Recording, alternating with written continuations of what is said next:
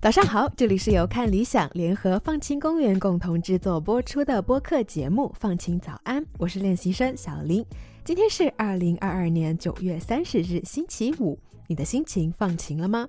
今天我们带来的两则小故事，展现的都是未成年人的力量。大家可能还记得美国二零二零年发生的弗洛伊德事件，这名黑人因为白人警察的暴力执法窒息而死。事件引发了席卷全美的抗议浪潮。当时，十六岁的黑人女孩 Branby 也备受这个事件的影响。Branby 生活在美国密歇根州东南部的一个叫格林维尔的小城镇。根据美国人口普查局的数据，Branby 生活的社区是一个人口大约有八千四百人的小地方。生活在这里的人口主要以白人为主，占到了总人口的百分之九十六。而黑人只占到了总人口的百分之一。在弗洛伊德事件发生后，Branby 和妈妈去到了位于美国密歇根州西南部的大吉流城，参与到了一个大型游行中。两个城市相距三十四英里，大约需要四十分钟的车程。到了晚上八点，Branby 的妈妈觉得整个游行的走向开始变得狂野起来。尽管 Branby 还想再留久一点，但是还是和妈妈一起回了家。到家后啊，Branby 在电视新闻上看到了那场游行最终演变成了暴乱，游行抗议者开始破坏公共设施，这让这个十六岁的黑人女孩既害怕又气愤。Branby 说：“我很感谢我妈妈决定提前回来，通过暴乱的形式表示抗议的做法绝对是错误的。我们特地去到那里参加游行，就是想通过和平的方式把我们的信息传递出去。”听到这里，你可能会问了：那为什么不一开始就在自己的社区游行，还要特地坐四十分钟的车去到另一个城市参加别的地方举行的游行呢？前面我们也提到，Branby 生活在一个白人占到总人口的百分之九十六的社区，因为社区多元化特征不明显，所以这里并没有像别的相对较大的城市那样有接纳性和包容性。黑人平时在这里不免会受到一些威胁和歧视，但是大多数的情况下，他们都会把它叫做私人冲突，没有人会愿意主动把它说出来。所以，如果要在这里发起一个 Black Lives Matter 的公开游行，你就必须要做好承担一切风险的心理准备。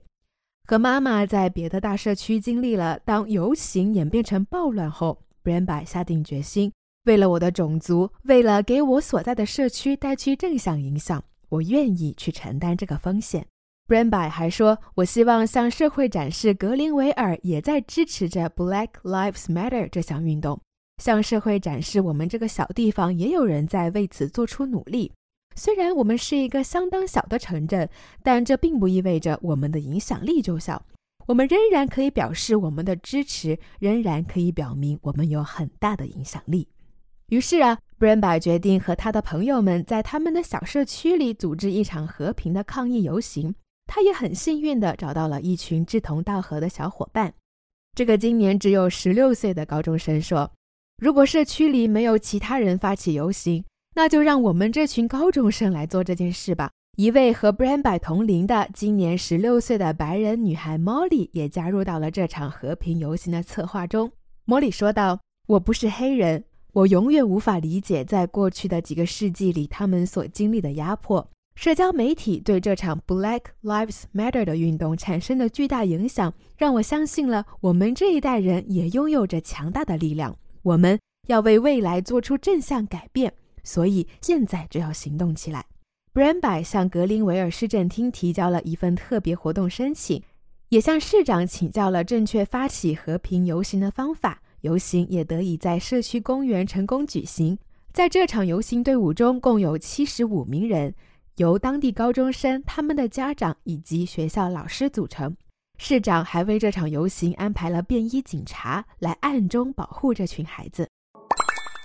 如果你觉得哇，这群高中生真勇敢，行动力真强，好厉害呀，那么这里还有一个初中生的例子。波士顿环球报最近报道，今年四月。一名男老师因为在罗德岛州的北京斯敦校区对一名十来岁的初中女孩有不当行为，被学校强制放假。这名初中女孩的家长已经把这件事转交给律师处理，律师也把男老师的所作所为报告给了学校官员，但是获得的是校方的故意无动于衷。更可怕的是，这名男老师不止在这一所学校任职。